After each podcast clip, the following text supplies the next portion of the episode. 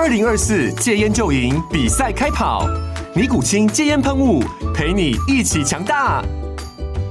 戒烟不容易，单靠意志力戒烟的人，时常无法克服戒断症状而失败。尼古清戒烟喷雾将是你的神队友，简单一喷，药品急速释放，立即缓解七大戒断症状，不限场合提高戒烟成功率。除了尼古清神队友，你还可以寻求专业医疗人员协助，一起迈向戒烟成功之路。尼古清戒烟喷雾，用科学方法戒烟，请咨询全台各大药局及戒烟门诊。本广告由尼古清戒烟喷雾、胃部药书字第零二七八三五号提供。嘉安家护股份有限公司，台北市中山区民生东路三段二号十楼，北市卫药广字第一一三零三零一九零号。尼古清戒烟喷雾，相伴每个新开始。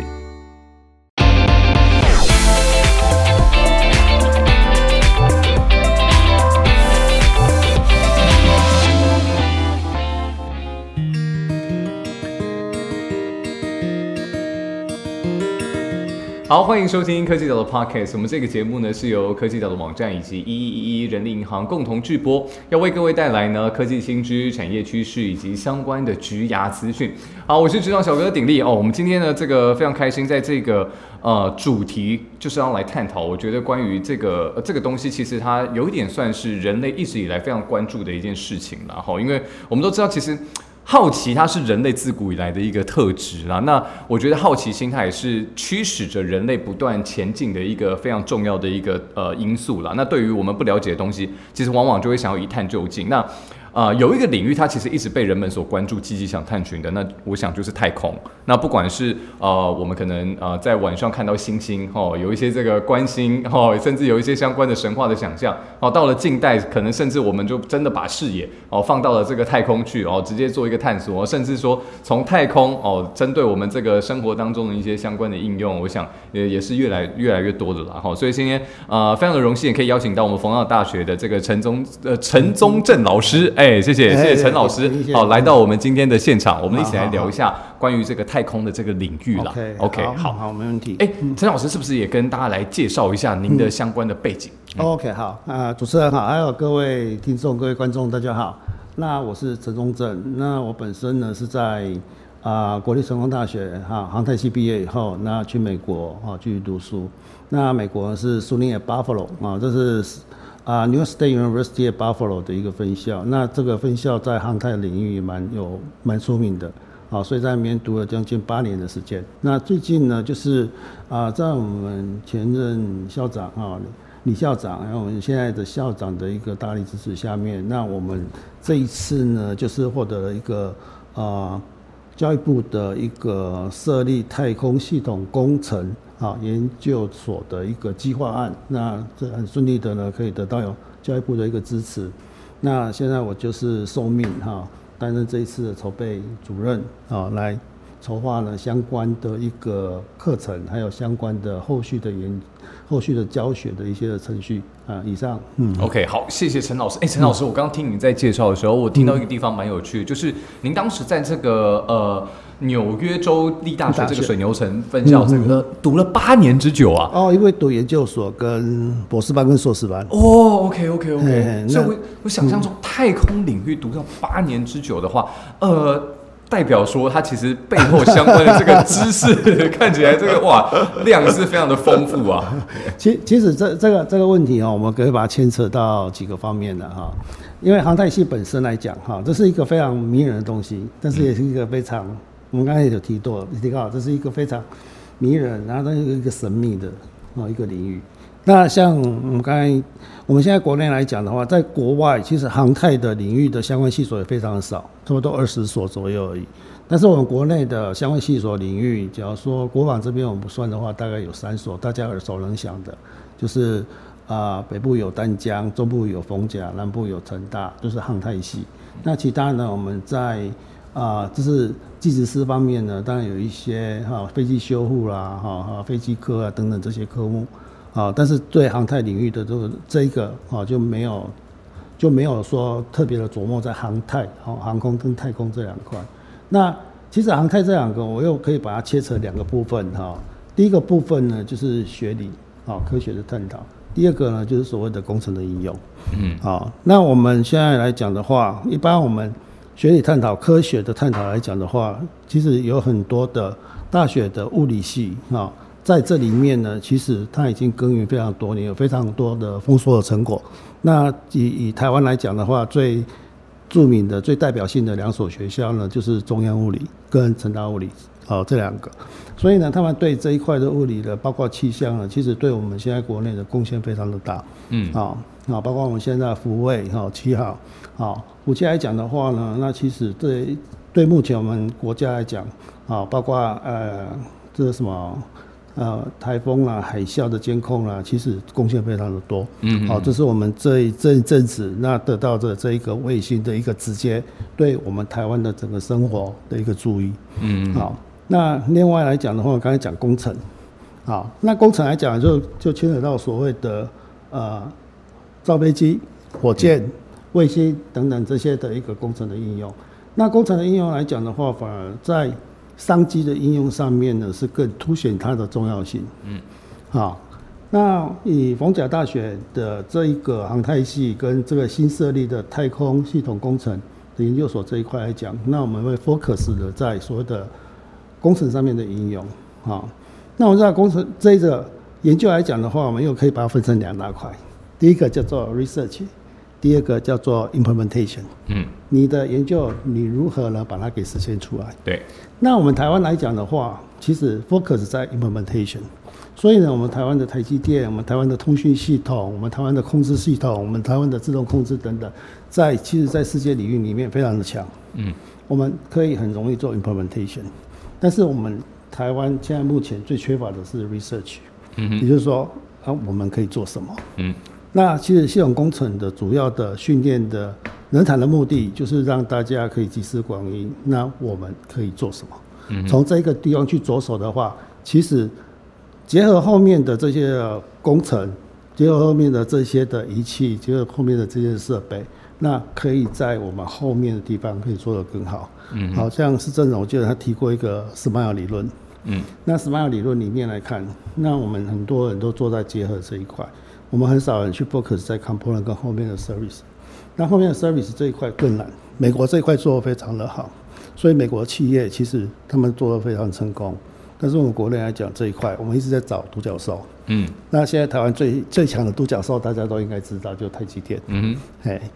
确实，确实对，哎，所以老师，我这样听起来，呃，感觉就是说，在研究型的人才这一段的话，看起来是比较需要的啦，对不对？嗯嗯，应该这么讲，应该说探讨应用的非常的需要。那研究型，我其实我们都需要各个领域不同的研究型人才啊。那像我刚才讲的太空物理这一段，然后学科的探讨。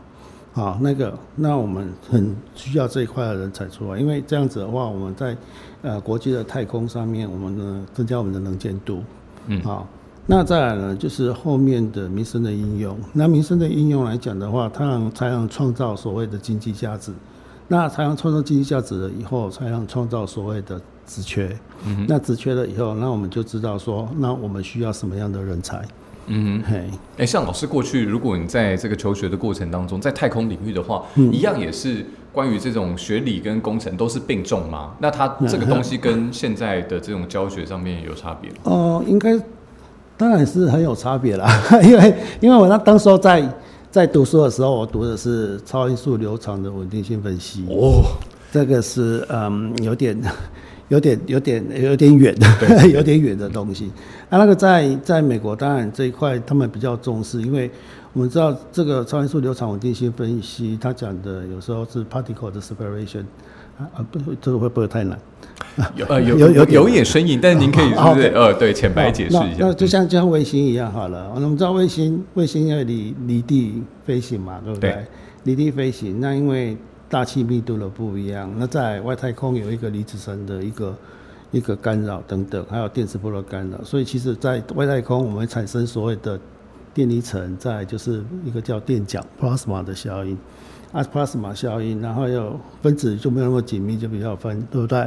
那比较分的情况之下，这种这么分的情况，那作用在飞行器上面的这种摩擦力、阻力的呃运动情况不太一样，就好像飞机，飞机在飞的时候，这是很重要，因为为飞机在飞跟在潜水艇在水里面走两个是不一样的东西。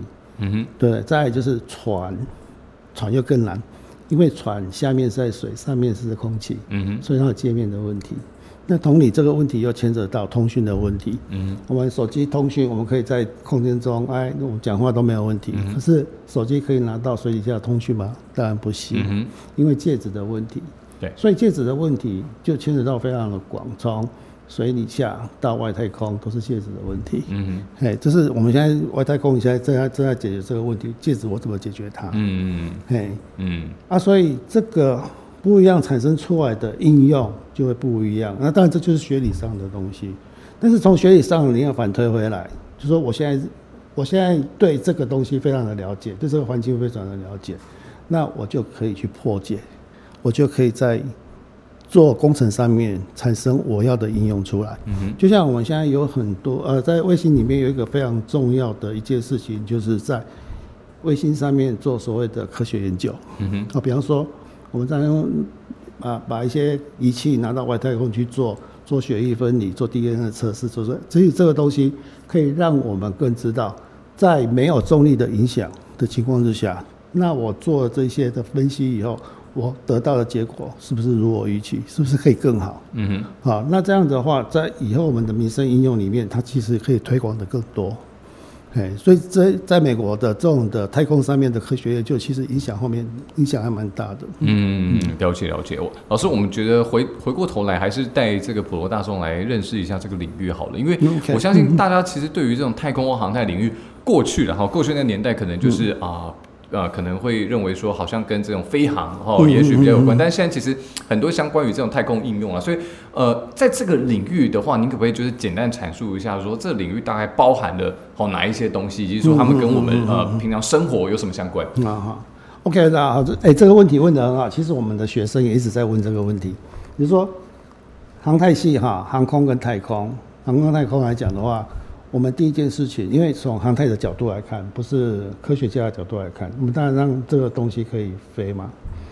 好，飞是我们主要的任务，嗯跟坐坐坐车子一样，车子坐车子的工程师，你只要让车子可以走。嗯那至于说载什么人，那不是我们可以决定的啊、因为这是配漏的问题。OK，那第一件事情就是航空，因为你要去外面，你第一个接触的问题就是航空，那到外面第二个接触的问题叫太空，对不对？啊，你所以你要去太空，你一定要经过航空。嗯哼，啊，你不能跳过去啊，这不能这不能让你跳。OK，所以我让你第一个，我们要解决航空的问题。嗯哼，那航空航空飞机要怎么飞，对不对？我们有就一个东西叫 Bernoulli。Bernoulli 呢，就是让用飞机机翼，然后产生速度差、压力差，让你的物体可以飞上来，啊，可以浮上来啊。那这个东西呢，就是用 Bernoulli 的定理，然后让这个东西飞上来。那再来是，那太空在外面，啊，它怎么飞？为什么卫星可以绕地球转？好、那是不是我所有东西丢上去都可以绕地球转？嗯好、那其实要绕地球转要有两个条件，第一个条件叫速度，嗯哼，因为地球转的时候，你速度才会掉下来。就像我们拿一个东西往前丢，它会怎样掉下来，对不对？因为重心重心引力的影响，所以我速度越快，你就可以怎样飞更远再掉下来。嗯那更快嘞，再更快嘞，这时候你就会绕着地球转了，对不对？所以我们第一件事情就是要把卫星，然后射到很高的地方，那速度很快，这个地方速度维持固定了以后，它就开始绕着转。嗯那假如说外太空，我们假设外太空外面是没有摩擦力的，所以它的速度就等于一直维持的话，那就不会掉下来了，嗯就变成卫星。对，对不对？所以卫星的条件，第一个就是你一定要射到一个高度，那射到这个高度，然后这个高度上面有它的速度，它就开始绕，，OK，而绕了以后就形成一个轨道。对，所以轨道来讲的话，就是从这里面去设计我的速度跟我的高度出来。嗯，那这里面呢，我们牵扯到两个原理，一个叫克普勒，一个叫牛顿。嗯好，所以呢，根据这克普勒跟牛顿，那我们就可以去设计，那我的卫星要怎么走？嗯哼，那这个我们称为卫星的轨道任务。嗯哼，好，所以其实还蛮简单的。为什么？因为我今天要登录，我今天要怎么登录，你就开始绕，啊看你要怎么绕。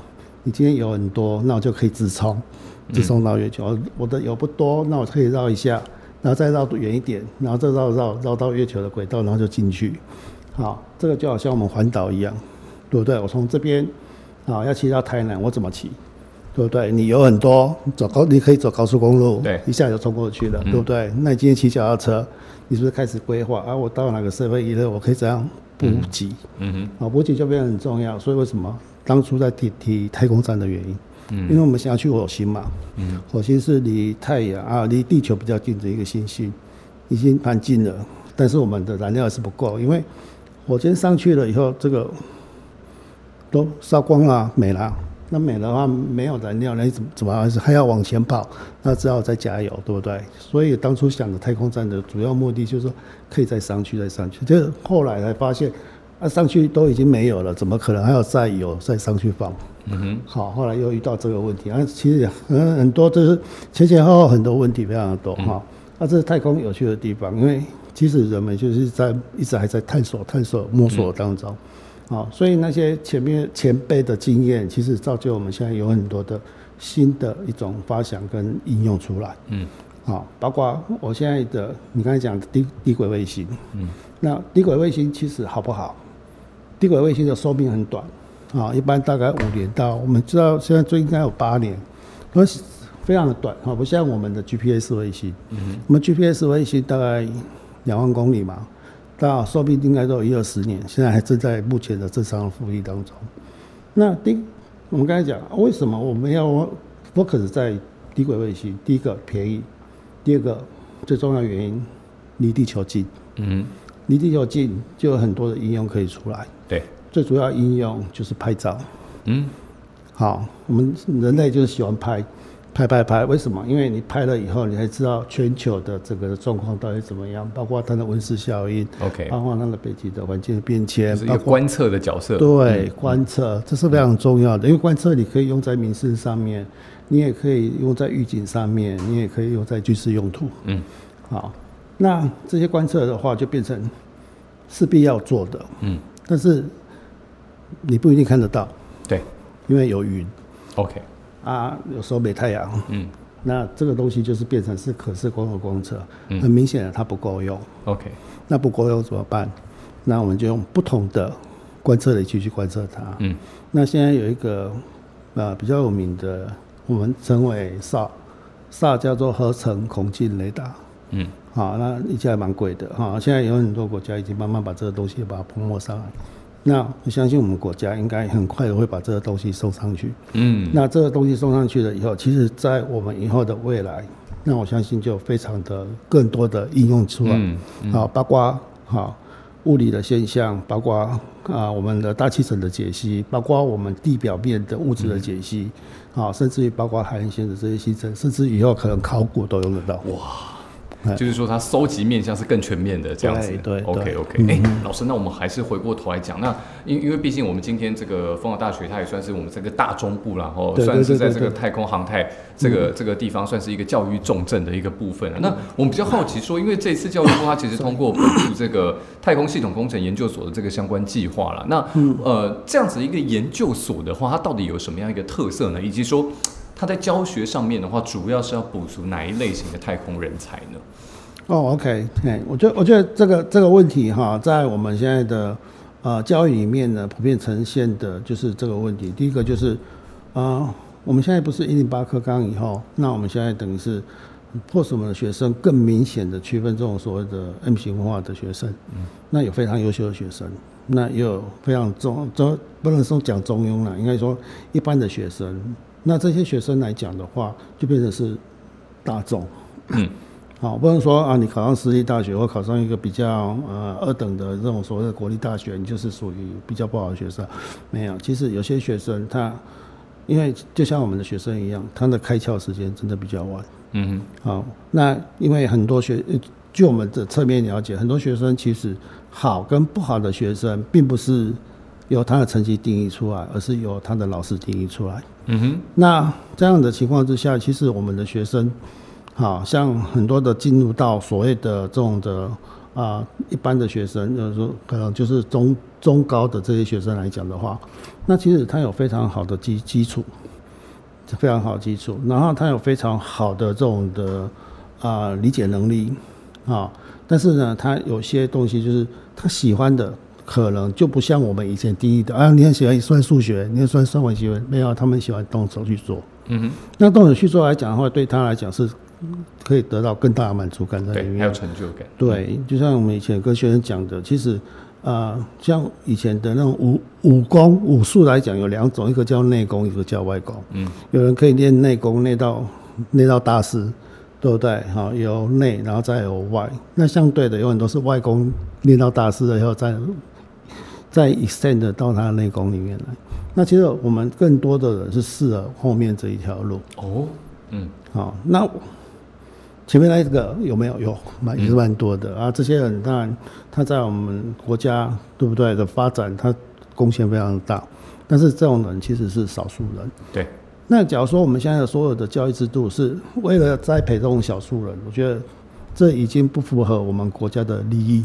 是，因为我们国家利益就是说，我希望我的人才是一个普罗大众的人才，可以 support 这个国家正常的发展。对，那我们刚才提到全国全国的呃大学来讲的话，航太只有三个系所，它所可能 support 出来的学生每年的新生大概是六百到七百个人左右。OK，那真的不多了。六百到七百个，假如说我们现在还是八千个来算的话，它其实不到一成。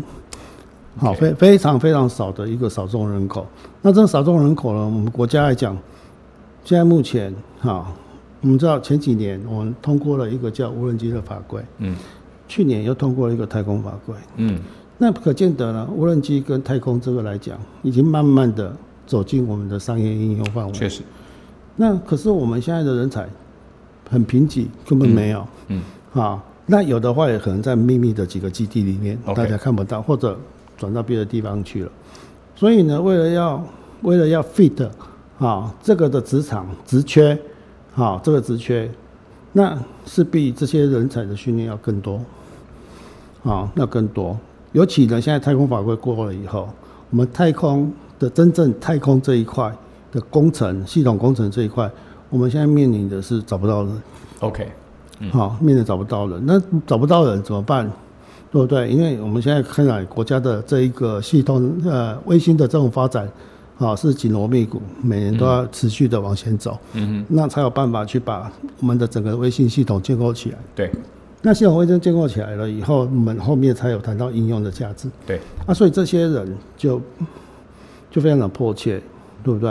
啊，所以这次教育部，我觉得他把重点放在研究所，我觉得是对的。OK，因为他的第一，他本身就有专业能力的背后的基础；对，第二，他能在短时间两年内，嗯，就把这些人训练起来，然后让他给予有太空的一个基本的知识，OK。然后让他立刻可以投入到职场。OK，好，那这样子的话，对我们国家来讲的话，太空太空的领域发展才有正面的一个帮助。嗯哼，那以丰甲大学的训练来讲，我们没有在训练说啊，你来这边，然后帮我们设计一个火箭，然后帮我们设计一个所谓的我们刚才讲的 SAR 这个系统。没有，我们要的是你可以做一个太空任务规划的这种人才出来，哦这是我们非常缺欠缺的一件事情。太空任务规划，老师可以就这个部分来再帮我们解释一下。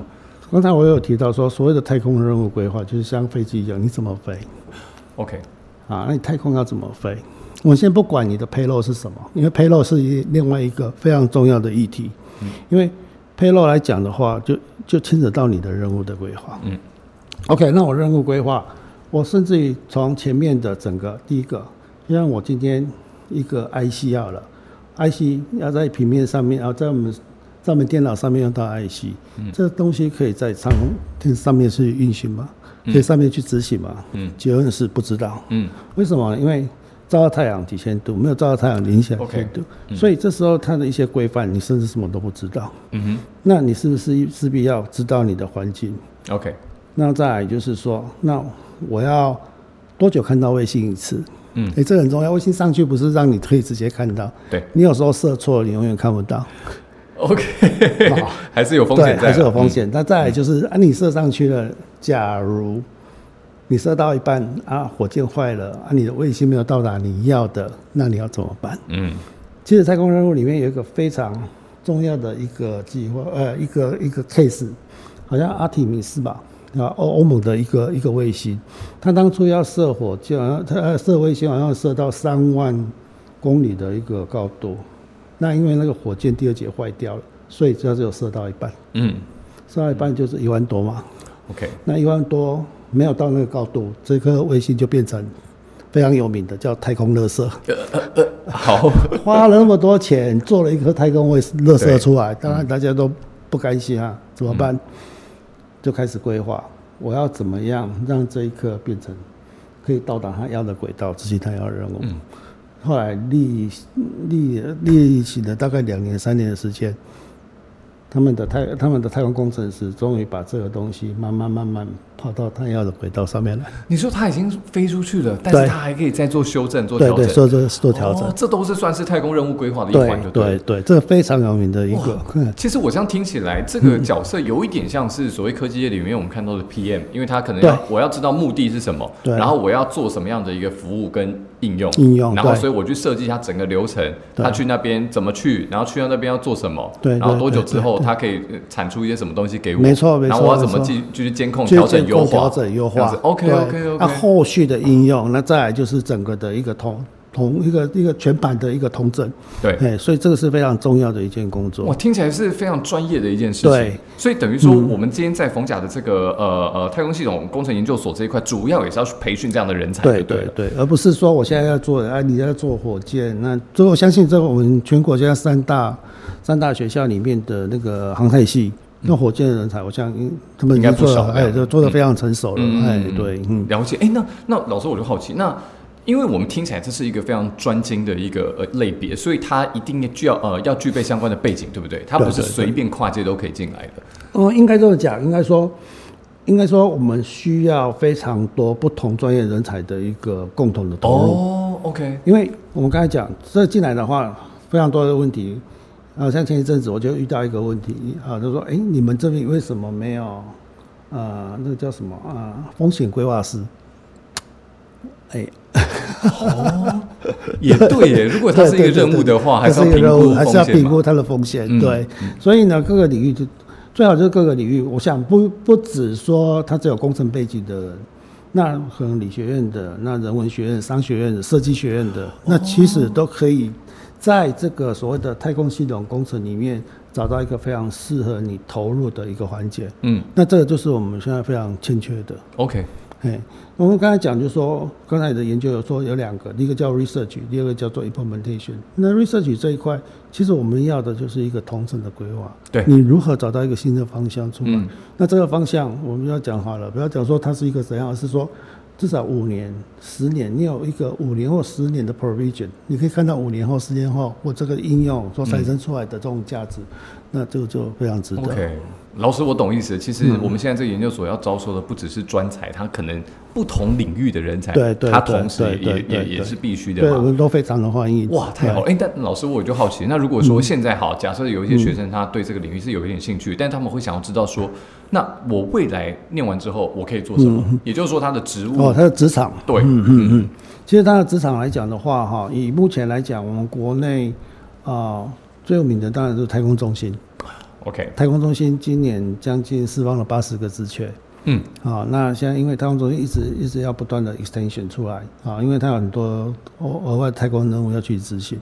那除了这个以外，当然有一些有一些所谓的晋升啊，这些火箭啊，这些这些那个民间的企业，嗯，来执行这些东西。那我觉得这件事情来讲的话，这是在太空这一块。那其实太空这一块来讲，它衍生出来的有一个东西叫 payload。哦，配肉叫筹载。筹载是什么呢？筹载就是说，这个卫星额外可以放的东西。额外可以放的东哎，西，比方说照相机啊，嗯对不对？照相机就是 payload，嗯，因为 payload 就是你没有照相机，这个卫星也可以飞嘛，对，只是要不知道要干嘛要飞而已，嘿 对不对？哎，啊，这叫 payload。那这个 payload 有不同的应用。刚才我们讲的 SAR，刚才我们讲的照相机，嗯，那甚至于啊，还有这种所谓的探，呃，那个叫什么啊？太空探测的感测器，包括星感测器、到群星感测器，还有太阳感测器。那这些东西就是额外的东西，这叫 payload。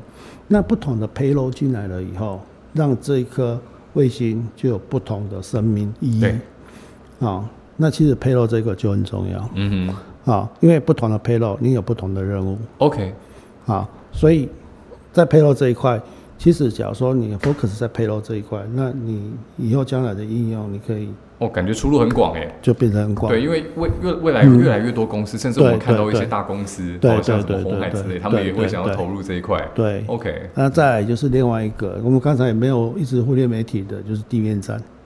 地面站，对，嗯因为地面站进来了以后，我们前端前端就是简单的讲就是 modem 嘛。对我现在收进来，然后解屏，解屏然后把资料调出来，嗯，调出来要做什么哦，OK，所以后面这一段其实应用的很广。嗯嗯嗯好，这应用很广，包括我们的 GIS，嗯哼好像我们好丰甲的 GIS 中心，嗯它在这一块就很强，嗯哼非常强。那现在我就是跟呃海洋大学高盛龙高老师合作的，他就把这一个系统。有一个 AIS 的系统，就是所谓的船舶定位系统，嗯用在这个上面。嗯哼啊，所以这个地方它就很强。嗯哼啊，所以你看这个资讯下来衍生的这些应用，你变成嗯就看靠你的 imagination。对，我觉得嗯我这样听起来的话，等于是说你想象得到，基本上它在太空这个领域，它未来可能真的有可能就实现，对对就会实现这样子对。哎，老师，那我最后这个问题就是要来请教你，因为好，假设说现在其实很多这个学生他还在念书啦，哈、那他可能对于相关的这个领域有兴趣，但是他哎也对于科技产业有兴趣，或者都说对于其他产业有兴趣。那你觉得在太空这一块的话，有没有一些什么特别的诱因，或者说你对这个产业你有没有一些这个憧憬或是愿景可以分享？哦，OK，这哎，这是一个好问题啊。嗯其实这个来讲的话，我们一直在讲航太人才，我们刚才讲航太人才很少。其实航太人才、航太航太人才的这一种的呃取材，其实很 focus。也就是说，你我我取材来讲，不会跟别人重重复。OK，你喜欢航太，你喜欢航空，你喜欢太空，那你一定会读这边。嗯你不会想要去读，比方说造船啊、经济啊这一块，嗯嗯嗯，对不对？那其实呢，有很多的学生，他不见得是因为他喜欢航太，所以进来航太哦，怎么说？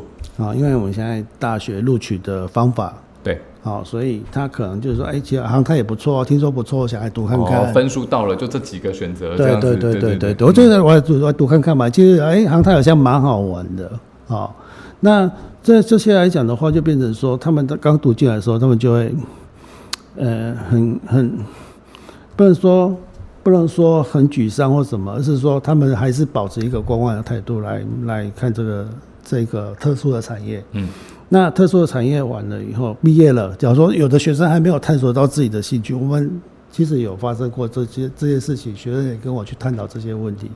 我读四年完了，我要毕业了，对不对？但是我不知道航太能干嘛，我不知道读我这个东西能干什么，对不对？那怎么办？那我以后要找什么样的工作嗯，好？对不对？总不能又去 Seven Eleven 好？那老师你怎么讲？其实哈，航太来讲，航太航太的主要主要在读的东西有三个东西，一个叫做热流，热流，一个叫做结构，嗯，结构一个叫做控制。控制，航太主要做什么事情？跟跟机械系有什么不一样？都一样。哦，这么出人意料的答案。跟造船系有什么不一样？都一样。OK，只是应用的地方不对不，不应一样。用的地方不一样。嗯嗯嗯那你应用的地方在哪里？飞机，嗯，飞机需要什么？飞机需要什么？嗯，飞机的造船的理念跟造车的理念有没有不一样？肯定不一样啊！对，哪里不一样？哇，这个问题也太难了，因为它是飞在天空上、啊。对，所以飞在天空上，第一件事情你要想到的是什么？它要轻，哦，OK，嗯，他要，而且他要重。哈，要要要轻又要重，对，因为重才可以说载很多人呢、哦，太太难了。？那这个啊，这个你会不会会？嗯，那你为什么不要去汽车工业试看看？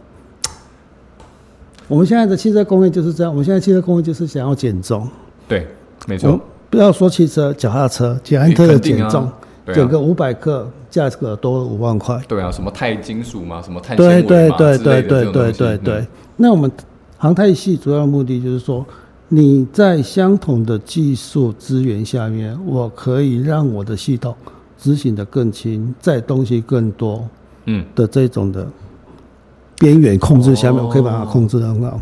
我理解了。你可以做很多东西。OK，嗯，哎，所以其实读航太系，我觉得它真的是一个先端科技。嗯。我读下来的结果，我的认知就是这样，我我好像什么都会，嗯哼，然后结果是好像又什么都不会。哎呀哎呀，但是呢，我觉得这是一种内化过程。对，好，因为大学毕业本来就是我的认知就是通识教育。我们很多喜欢学生想说，哎，大学我要学专业，大学我要学专业，嗯。大学不要学专业，不要急着学专业，嗯。因为急着学专业，你会让你的视视讯那呃视线越来越窄。那这样子的话，其实对你不好。也是一个探索的过程啊。对对，探索很重要，这是这是一个主要的问题。嗯嗯，了解了解。好，所以我觉得总结一下，其实呃，我觉得航太啊，它提供给我们的这个无限的想象啦。如果你是一个很有想法，你对这个领域有兴趣，那你也想要走在这个尖端哈，或者说未来你对于你未来的一个生活，你要怎么样改变人们的生活，让人们的生活变得更好的话，我觉得这个领域真的是可以好好的这个参来参考一下。对对对 OK 对对好，那我们这一集呢，真的是非常谢谢老师的分享。那后续我们针对一些这个太空的这个应用层面啦，哈 OK 我们待会儿也会有更多的探讨。OK，请大家持续锁定科技岛的频道，拜拜。嗯，拜，嗯。